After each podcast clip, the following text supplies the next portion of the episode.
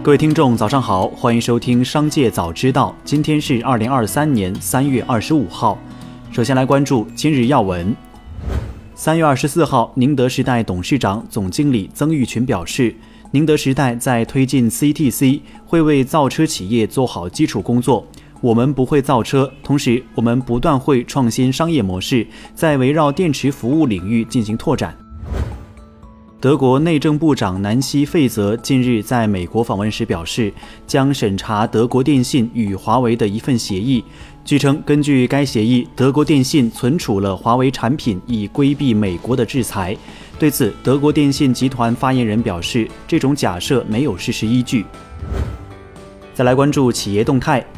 近日有媒体透露，淘宝正内测同款比价功能。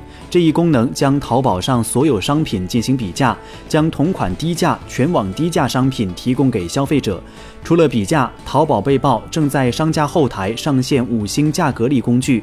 该工具将商家在售商品的价格力分五个档位星级，评级越高，官方会给出流量加持和优先展示。据传，五星级将对应全网低价。在关于五星价格力工具的覆盖进度，目前官方并未给出答复。深圳市交通运输局表示，我局已关注到网传退休干部家属发布的有关言论。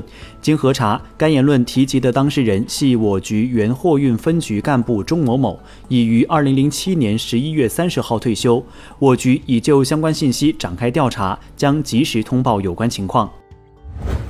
据报道，趣头条在收到纳斯达克的除名通知后，其股价便开始迅速崩盘。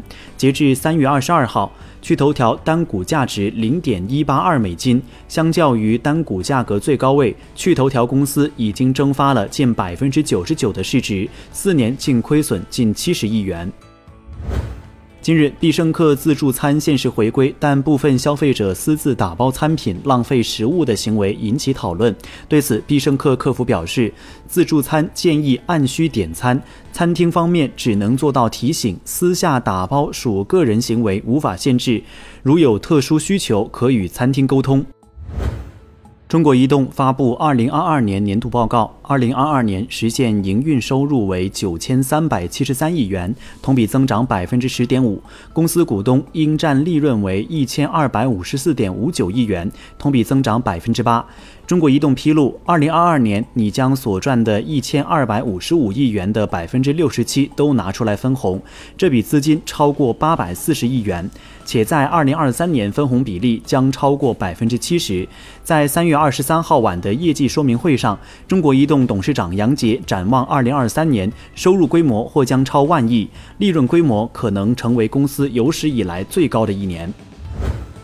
近日，网友在海底捞等位时遇到服务员优先安排孕妇，有网友评论此行为不妥，都是来吃饭的，又不是坐地铁公交。对此，海底捞回应，如有孕妇现场排队，会根据实际协调等座，但目前仅黑海有排队优先权益。TikTok CEO 周受资出席美国国会听证会，在长达五小时的时间里，周受资遭到美国一众议员的连环质问。听证会后，周受资在字节跳动内部发布了一封内部信，阐述了听证会上的情况。信中，周称。五个小时的听证会充满挑战，没留下太多澄清事实的空间。同时，周在信中强调，TikTok 要重申自己的承诺，例如保护青少年安全、保证数据访问权限等。日前，特斯拉汽车有限公司根据要求向国家市场监督管理总局备案了召回计划，自即日起扩大召回生产日期，在二零一五年十月十四号至二零二零年八月二十三号期间的部分进口 Model S 电动汽车，共计两千六百四十九辆。本次召回属于二零二一年十二月三十一号发布的特斯拉汽车有限公司、特斯拉有限公司召回部分进口 Model S、进口和国产 Model 三电动汽车召回活动的扩大召回。再来关注产业新闻。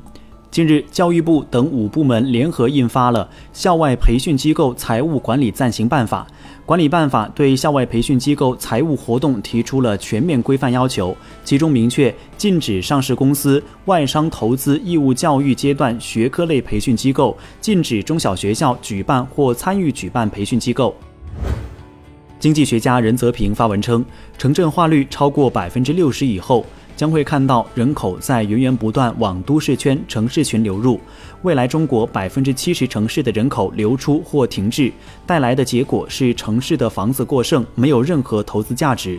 他指出，从去年开始，中国人口开始负增长，生育率只有百分之一点一，而美国为百分之一点九，法国为百分之一点八，英国和德国为百分之一点六至百分之一点七。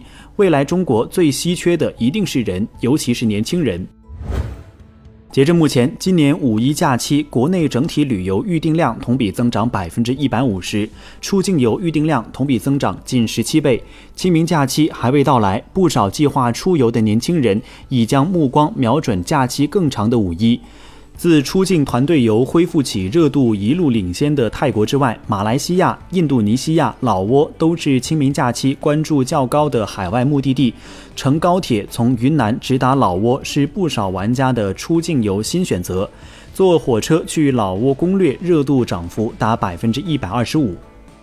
以上就是本期商界早知道全部内容，感谢收听，下次再见。